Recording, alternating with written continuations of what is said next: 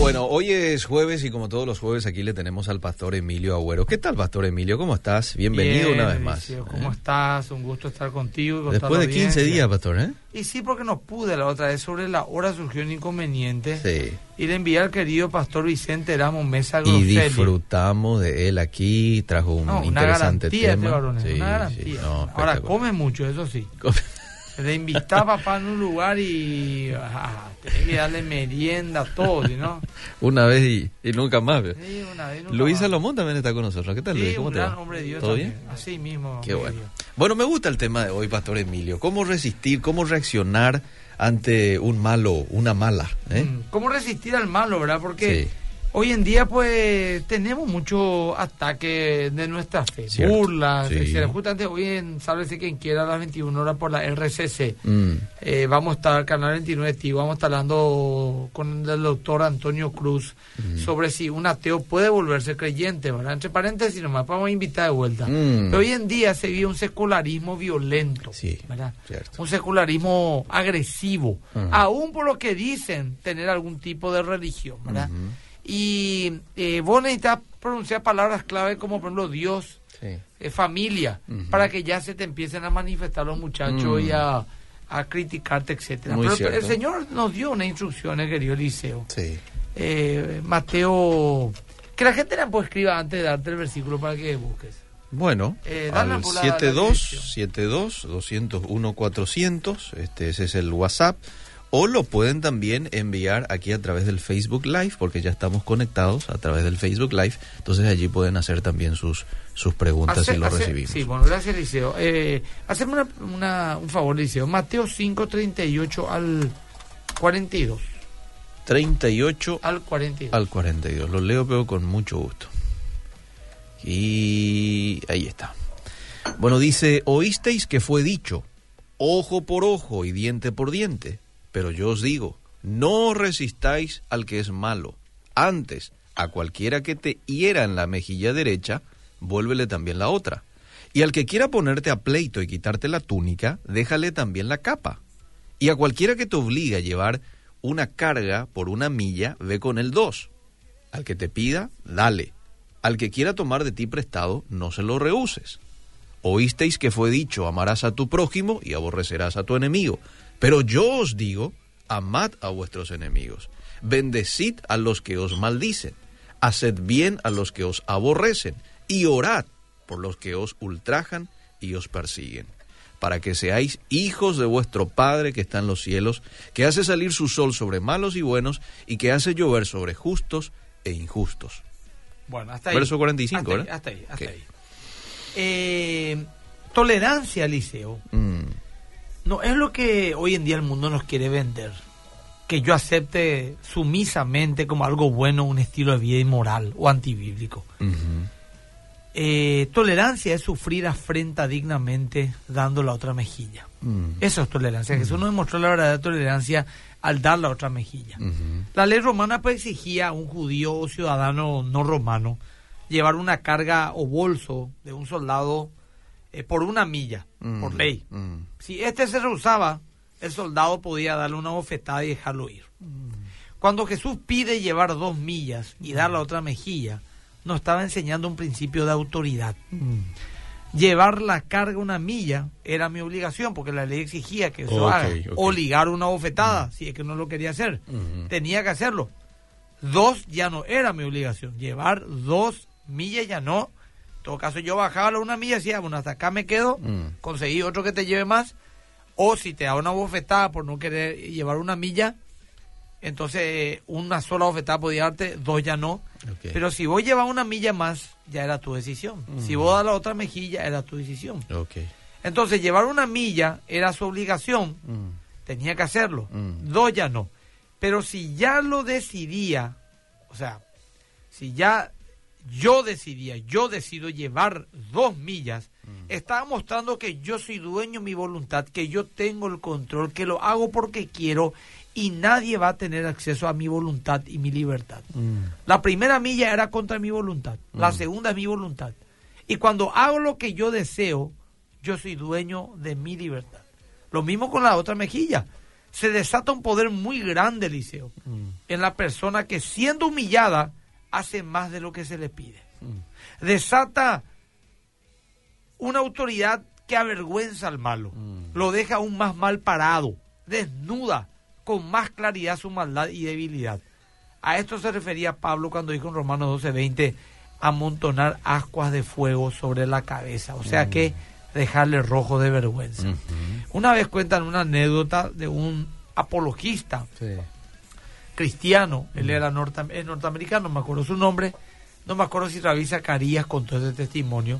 Él estaba debatiendo eh, con un musulmán en una universidad musulmana en algún país árabe el cristianismo y el islam, haciendo una, un foro, un comparativo, doctrina, etcétera.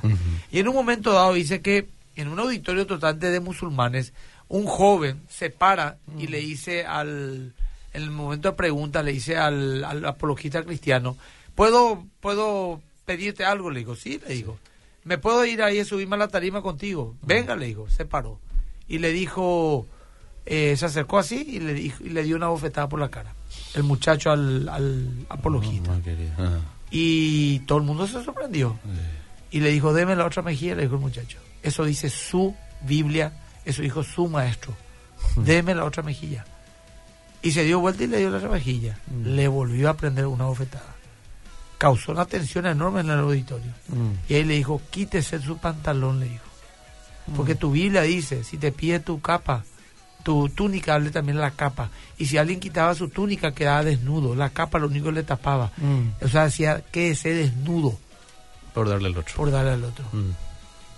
Y cuando este hombre empezó a bajarse el pantalón literalmente, mm. el auditorio empezó a chiflarle, a silbarle a este muchacho musulmán, en un auditorio musulmán, hasta el punto tal que la seguridad tuvo que quitarle a ese muchacho porque desató una ira en contra de él por la forma tan humillante con que le trató a este, este hermano mm. y como él eh, aún así fue tan digno mm. que ahí entendió realmente el poder de la humillación y el poder de hacer bien las cosas aún cuando somos tan maltratados. Mira Volviendo a Mateo 5, 39 al 41, vemos en el versículo 39 cómo reaccionan ante los insultos, cómo reaccionar ante los insultos. El versículo 39 nos da el principio, cómo reaccionar ante los insultos. ¿Qué dice Eliseo? Dice, pero yo os digo, no resistáis al que es malo. Antes, a cualquiera que te hiera en la mejilla derecha, vuélvele también la otra. Nos enseña el versículo 40 cómo, a, cómo reaccionar ante la injusticia. Y al que quiera ponerte a pleito y quitarte la túnica, déjale también la capa. Y en el versículo 41, ante las incomodidades. Y a cualquiera que te obligue a llevar carga por una milla, ve con el 2.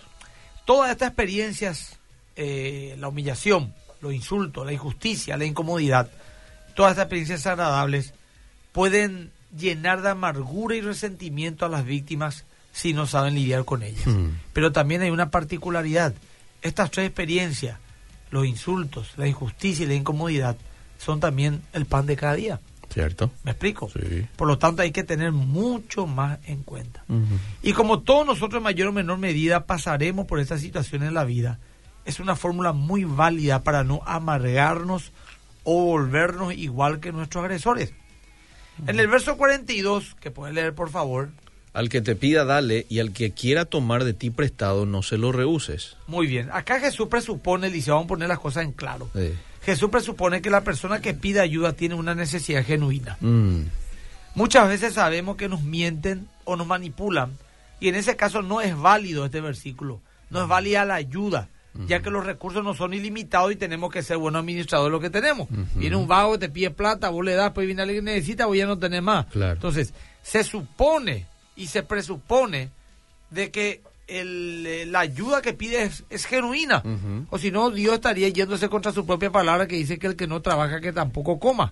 Me explico, ponemos el equilibrio ahí. Pero otras muchas veces, Eliseo, no sabemos si una persona genuinamente necesita o no está diciendo nomás. Y en ese caso la Biblia nos dice, Eliseo, que aún así ayudemos. Ante la duda, ayudemos. Hay un dicho que dice, es mejor ayudar a una docena de mendigos fraudulentos que arriesgar pasar por alto a alguien que realmente está necesitado. Y solo alguien que realmente pasó por una necesidad y recibió la ayuda de alguien en el momento indicado y justo podría valorar y entender profundamente este principio. El Señor Jesús dijo, no resistas al malo. Pero me dirán, pero pastor, si nosotros no resistimos al malo, no. No va a pasar encima. No van a pasar Ah. encima. Eh, van a hacer lo que quieren. Sí. El malo no tiene, no es que va a decir pobrecito, ganó el malo te va a exprimir a- hasta matarte. Sí. No, no te, te- te- te- no puede ser, pues eso te dice, ¿verdad? Y Ah. sí, es cierto. Nuevamente, vamos a poner en contexto, la Biblia pues, tiene tres contextos básicos. Contexto inmediato, que son versículos antes y después, el contexto inmediato, que es el capítulo, el libro, y el contexto general de la Biblia. Claro. No resistamos al malo, dice el Señor. Mm. ¿Qué significa esto en el contexto general de la Biblia? En primer lugar, el Nuevo Testamento habla de gobierno Mm. y de que Dios estableció jueces y magistrados y que Él es vengador, el gobierno es vengador del malo. El gobierno civil en cualquier país se supone que resiste al mal y a los malos. Mm, ¿Me explico? No, claro. Las leyes pues están para los perversos, no para los... Claro. Si yo por lo te digo, Eliseo, vos sos un ladrón, Sí. un timador, Ah. hay una ley que diga que dice eh, difamación y calumnia, Claro. ¿verdad? Sí. Pero si yo te digo, vos sos un hombre trabajador, un excelente padre, Mm. no hay ni una ley que, que ni le premie ni le juzgue por, por haberte dicho algo lindo.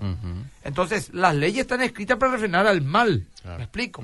Entonces, ¿qué dice Romano, por ejemplo, 13, 1 al 4? Dice, es servidor, te resumo nomás que Eliseo. Sí. Es servidor de Dios para tu bien. Habla del gobierno. Mm. No en vano lleva la espada. La espada para autoridad, Sí. es servidor de Dios, vengador para castigar al que hace lo malo. Y la espada no es para limpiar uñas, Eliseo. Mm. Claro es para no. ejecutar, Sí. dar muerte, Sí. incluso a los criminales. Ujú. 1 Pedro 2, 3 al 17, y te resumo en un versículo, dice, someteos pues a los gobernadores como por él enviados para castigo los malhechores y alabanza a los que hacen el bien. Mm. Entonces el contexto de la Biblia nos dice que las leyes y los gobernantes están para resistir al malo y a la maldad. Mm. Lo que nos quiere el Señor es que nosotros tomemos venganza, ni que actuemos ni paguemos con la misma moneda. Ahora, eso no impide, según lo que yo entiendo, Mm. que si un hermano una persona es absolutamente vilipendiada o perjudicada, no es pecado que recurra a la justicia humana para que le hagan justicia a su caso. Valga la redundancia. Ahora, Cristo mismo resistió al malo. Mm. En Mateo 2, 12, 13 al 23 nos cuenta que él entró al templo Mm. y echó todo a las palomas, sí. liberó a las palomas, echó las mesas. Sí. Él estaba resistiendo al malo, a los usureros, a los mentirosos, a los engañadores, a Mm. los codiciosos que hicieron cueva de ladrón en la casa del Padre. Ahora, muchos dicen que Jesús fue violento.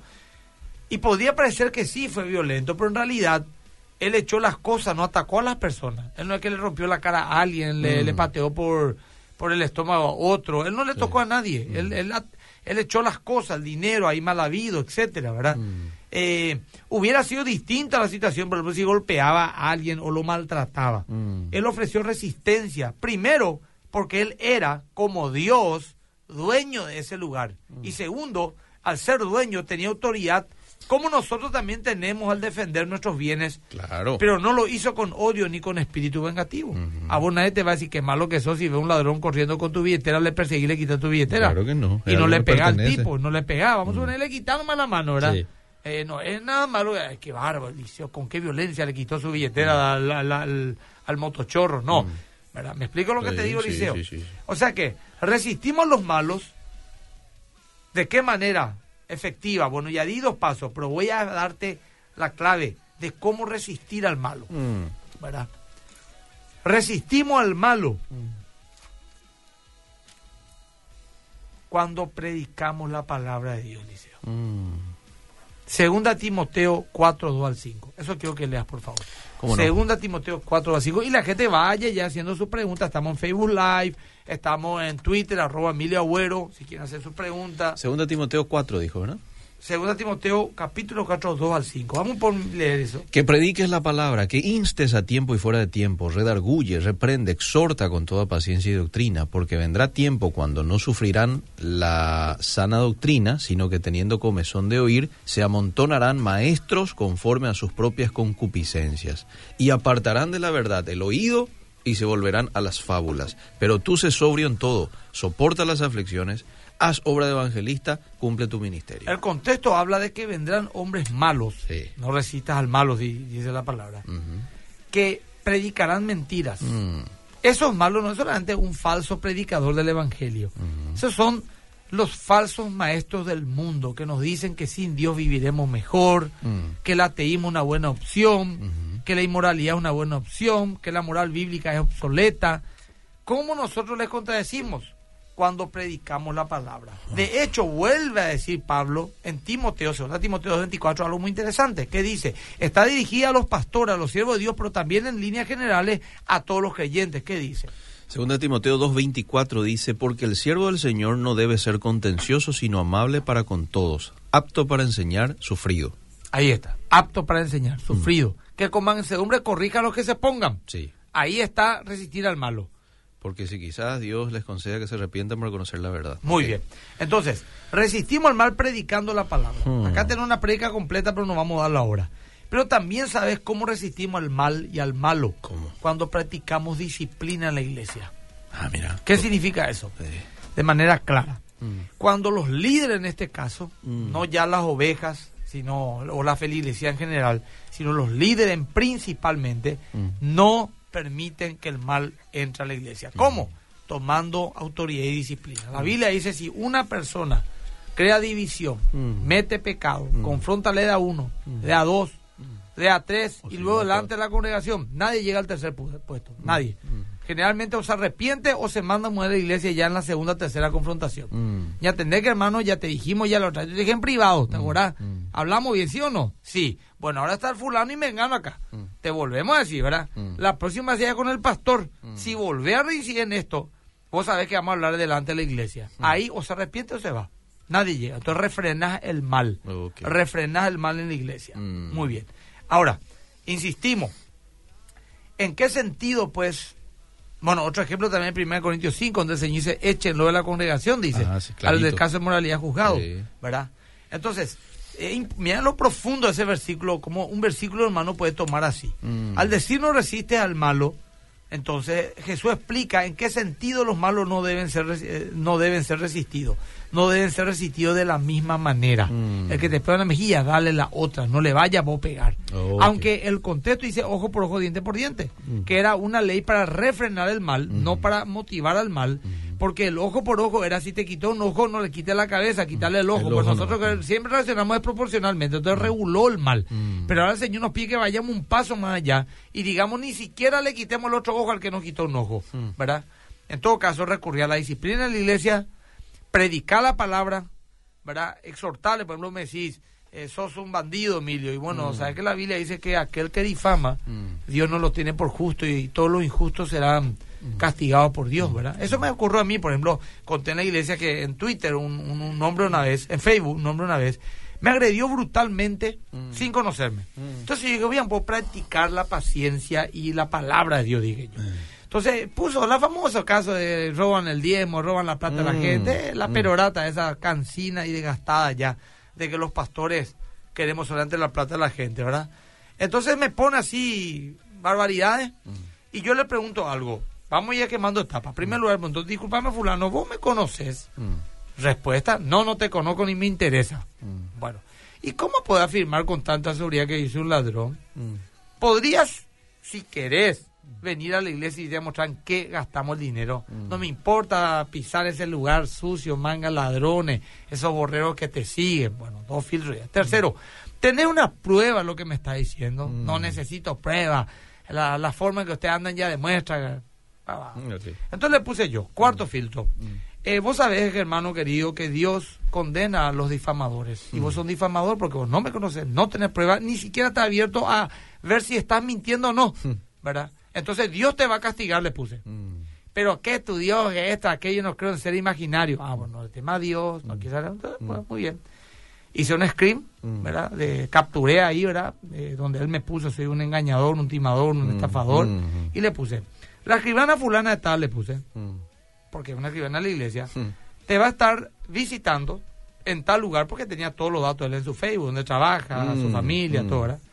Y vas a tener que rectificarte o ratificarte con Mm. respecto a lo que dijiste, porque esto entra en la categoría de difamación y calumnia. Te voy a meter una demanda, querido, que te vas a arrepentir. Mm. Vas a tener que probar lo que dijiste Mm. y voy a quitar tanta plata, te voy a quitar como pueda, y voy a tirar a Vito en la calle. Así le puse. al minuto. Mm. Estimado pastor, tenga bien por favor entender las pasiones humanas que nos juegan mal. De ninguna manera yo osaría tratarle de una manera tan indigna a un hombre tan digno, con una obra tan loable en nuestro país. Lo que... Es más, apelo a su conciencia y a su mismo Dios, a quien amo y respeto, Eh. donde dice que te da una mejilla, dale la otra. Eh. Oye, chica, y te al hombre sea. Y lo haré. Porque si no le tiene miedo a Dios, le va a tener miedo al hombre. Claro. Por supuesto, no le envío nada, no, no estoy, le bloqueé y punto, ¿verdad? Ah. Pero en sus pantalones ahí es lo que se hizo, ¿verdad? Sí, se alineó. seguro. Entonces, hay gente que te hostiga, que te maltrata, que, que te difama, que te perjudica, que te estafa. Sí. Esta es la ley humana.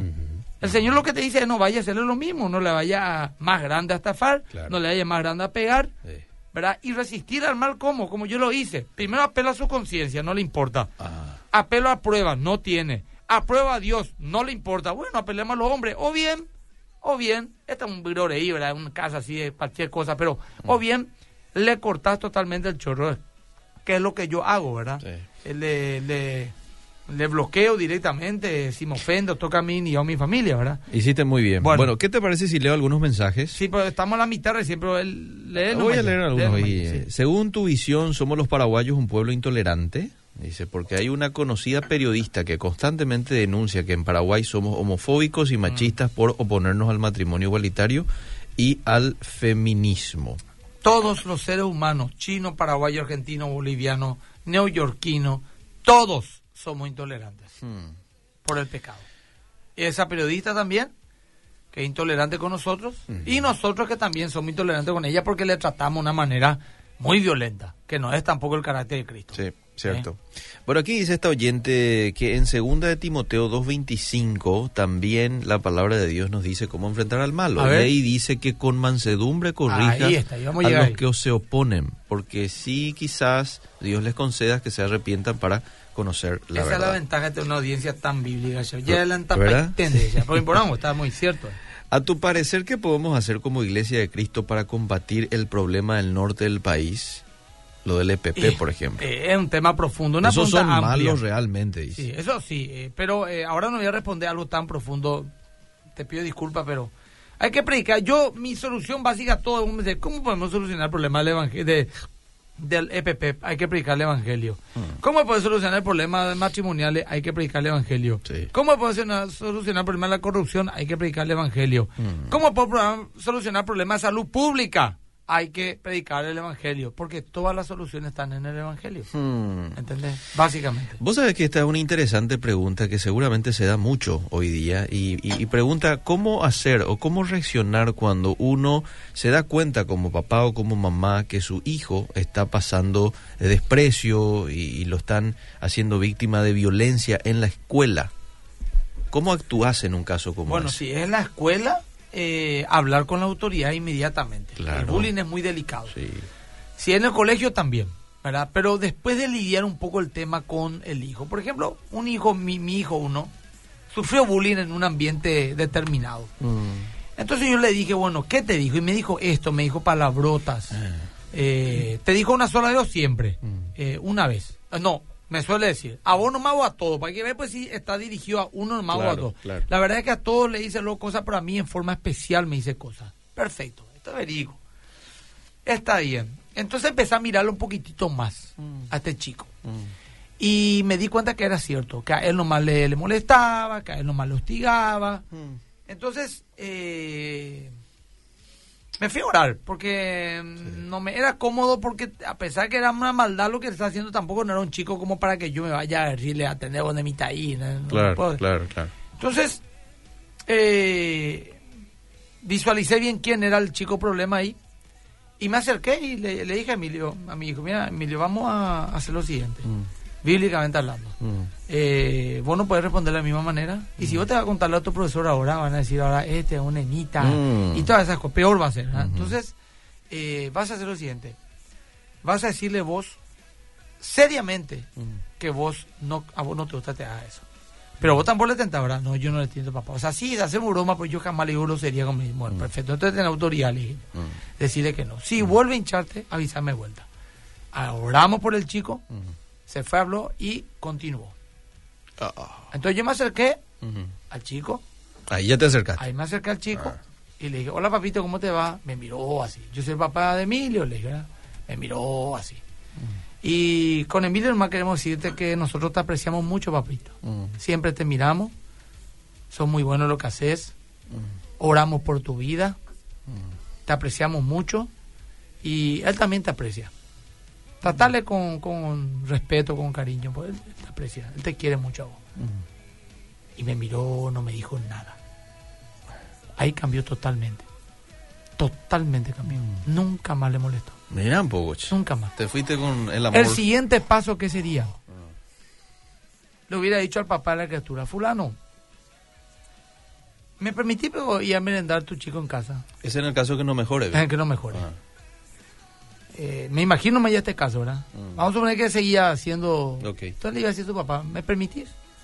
Y si me dice sí su papá, a lo mejor, si me decía así, lo hubiera llevado a casa. Mm. Y al entrar le decía, mira, acá tenemos un regalo para vos, para Emilio, algo que a él le guste, un juguete. Mm. Y vamos a mostrar un ambiente de familia, de amor que posiblemente no tenga en su casa. De respeto, de cariño, merendar rico, invertir tiempo. Esto requiere inversión de tiempo. Claro. Porque es sanar a una persona. ¿verdad? Mm. Y, si vos, y si lo mismo, pastor, y ya es muy grave, entonces, repito, a la autoridad dice la Biblia, Mm. ande a hablar con el profesor, profesor, y hicimos esto, quemamos esto, ve, este chico le está perjudicando a mi hijo, le maltrata, le pega, le golpea, Mm. y ya la autoridad tienen que tomar medidas. Se le va a llamar papá, se va a buscar una solución y, y se soluciona, pero hay que hacerlo. Y en último caso, si el colegio es un desastre, los profesores son un desastre, bueno, cambien la institución. ¿Qué te puedo decir? Claro. Y si es ya demasiado grave, una difamación grave por un adolescente que le ponen alguna barbaridad, hasta a la autoridad civil incluso. Bueno, eh, voy a leer un poco los mensajes del Facebook que son Sí, muchísimos, mucho, no Dice. Fernando está escuchando, sintonizando. Anita también está. Mira de dónde nos está viendo. Anita desde el tren en El España. ¡Wow! Bueno. Eh, Luquita dice Emilio, ¿quién lleva el pantalón? No sé, no entiendo de su pregunta. No, por preguntana. No, yo, no, yo no. no tengo vergüenza ni Luis Salomón tampoco. ¿Vamos a responder? Bueno, ¿quién lleva el pantalón en tu casa? Dice vos o tu mujer. No, yo viene el yo llevo el pantalón en mi casa, pero yo soy el que el que sirvo, el que lavo. Yo soy el que... Por ejemplo, mi esposa usa un auto lindo, yo un auto feo. Ah, Eh, si en los lunes tengo fútbol, no me quiero ir y ella me dice, quédate, mi amor, estoy ahí cansada, me quedo. ah, mira Pero yo soy vos. el que mando. Ah, Ahora bueno. dirá él, ¿y cómo puede decir que vos sos el que mandás si vos haces todo eso? Pues yo soy el que sirvo, pues. Y sé que el que manda es el que sirve. Ah, ¿Entendés, Valicia? Ahí está. Ahí Entonces, está. ¿viste, viste que vos mandás antes? Sí. Ya le mandaste ahí, Eliseo. Está súper el programa, que Dios le bendiga, Liceo Emilio, bendiciones. Este, te Luquita envió varios mensajes. ¿eh? Dale, dale. Después seguramente Ven, usted po. lo va a responder. Eh, Douglas dice gracia y paz desde San Pablo, Brasil. Los Wow. estamos viendo. Eh, Dios sabrá cómo cortar a todas esas hierbas que ayudan a quitar otras hierbas como él. Dice Ismael está saludando, Esther Lescano también. Gaby Ovelar disfrutando. Melody dice otra forma de combatir el mal es orar y predicar el evangelio. y usted ya dijo predicar el evangelio, ¿verdad? Muy bien. Eh, a ver, ¿qué más? ¿Qué más? ¿Qué más? Bueno, hasta ahí. Y más mensajes aquí en el WhatsApp. Dice, le leo como cuatro y después sí, seguimos. lee nomás, lee nomás. Dice, quiero preguntar un tema que me tiene desconcertado. ¿Es lícito que un cristiano coma morcilla? Ese es todo un tema. sí. es otro tema. Yo no como, ¿eh? Bueno, ahí está. Pero eh, podemos ese tocar un tema. Parece burureí, pero yo tropezaba y te lo mira. Podemos... Excelente está tu programa. No, vamos a tocar, vamos a tocar. Interesante, vamos a tocar entre Sí. otras cosas. Sí. Esa está hech- hechos 15. Sí, sí, sí, sí. Pastor Emilio, qué gusto saludarte desde San Lorenzo, Belén Acosta. Eh, dice otro mensaje, ¿qué opinás, por ejemplo, lo de Chilaver cuando le trató de engañador a la iglesia cristiana y le dijo ladrón, por ejemplo, al Y pastor Emilio justamente eso, él, él, es, él es un malo. Eh, José Luis Chilaver es un irresponsable, un hablador. Y demuestra eso en todo momento. Mm, Eh, en primer lugar, él dice que supuestamente se cobra peaje para ir al cielo. Eso no dice ni la Biblia ni la iglesia. Mm. Eso no se enseña. Él dijo que es así. De que Dios no necesita tu diezmo, ¿verdad? Eso también es una manipulación. De que le dijo la Virgen eso.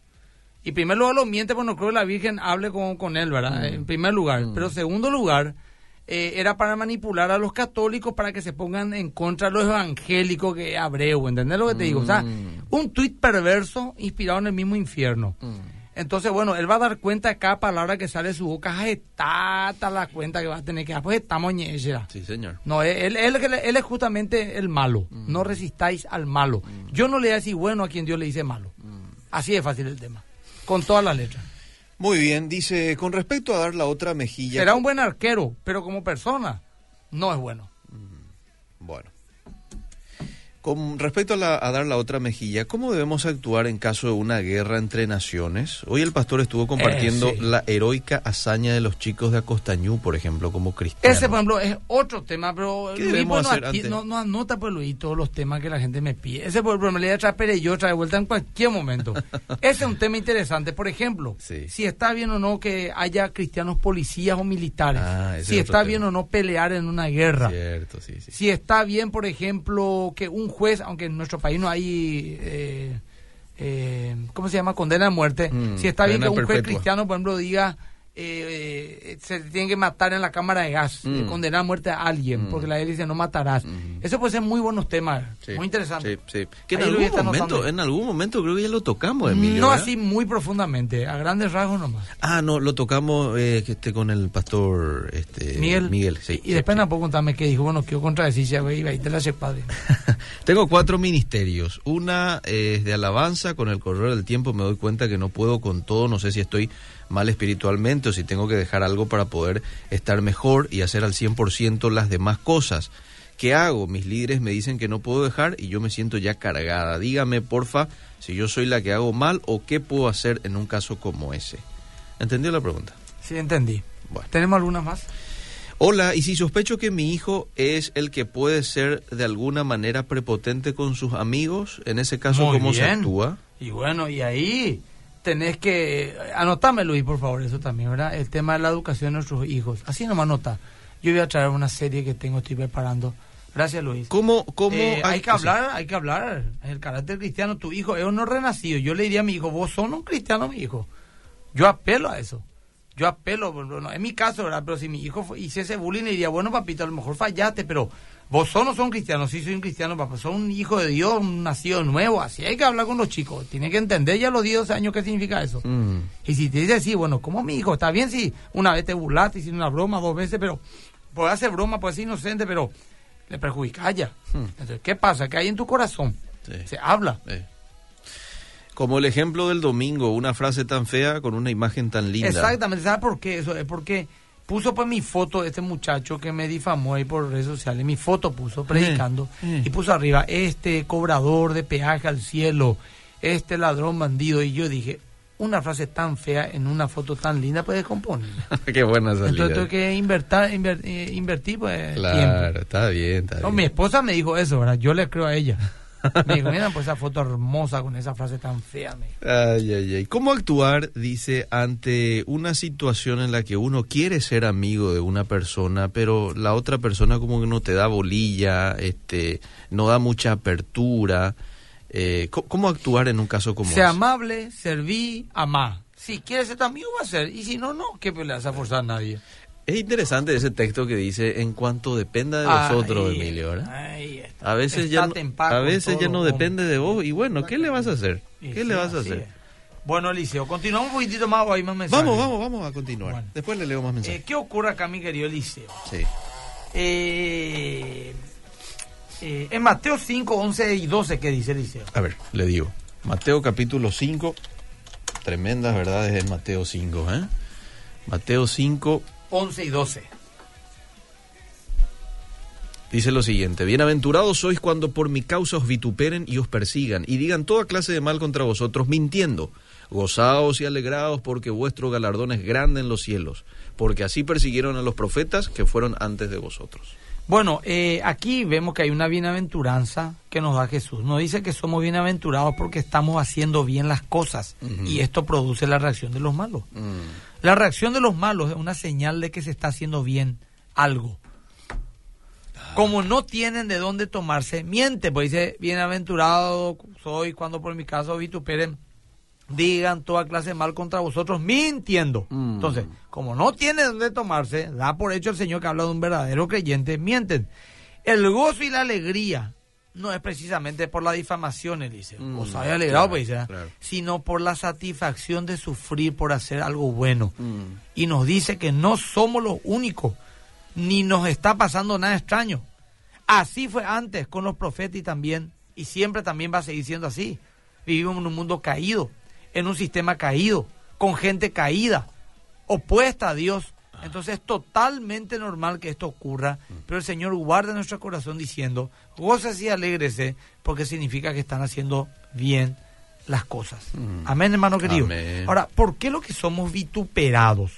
¿Por qué lo que la gente no nos quiere, pastor? ¿Qué pero ese tema? Yo hablo de Dios, de Jesús, ya se enojan, pero yo hablo de Buda, yo hablo de Coelho y hablo de cualquier otro Todo gurú. Todo bien, pero en un país cristiano hablamos de Jesús, pues chipano, ahorita. Mm. Bueno, hay un motivo. Primera de Pedro capítulo 4, te voy a decir qué versículo vamos a leer, Eliseo.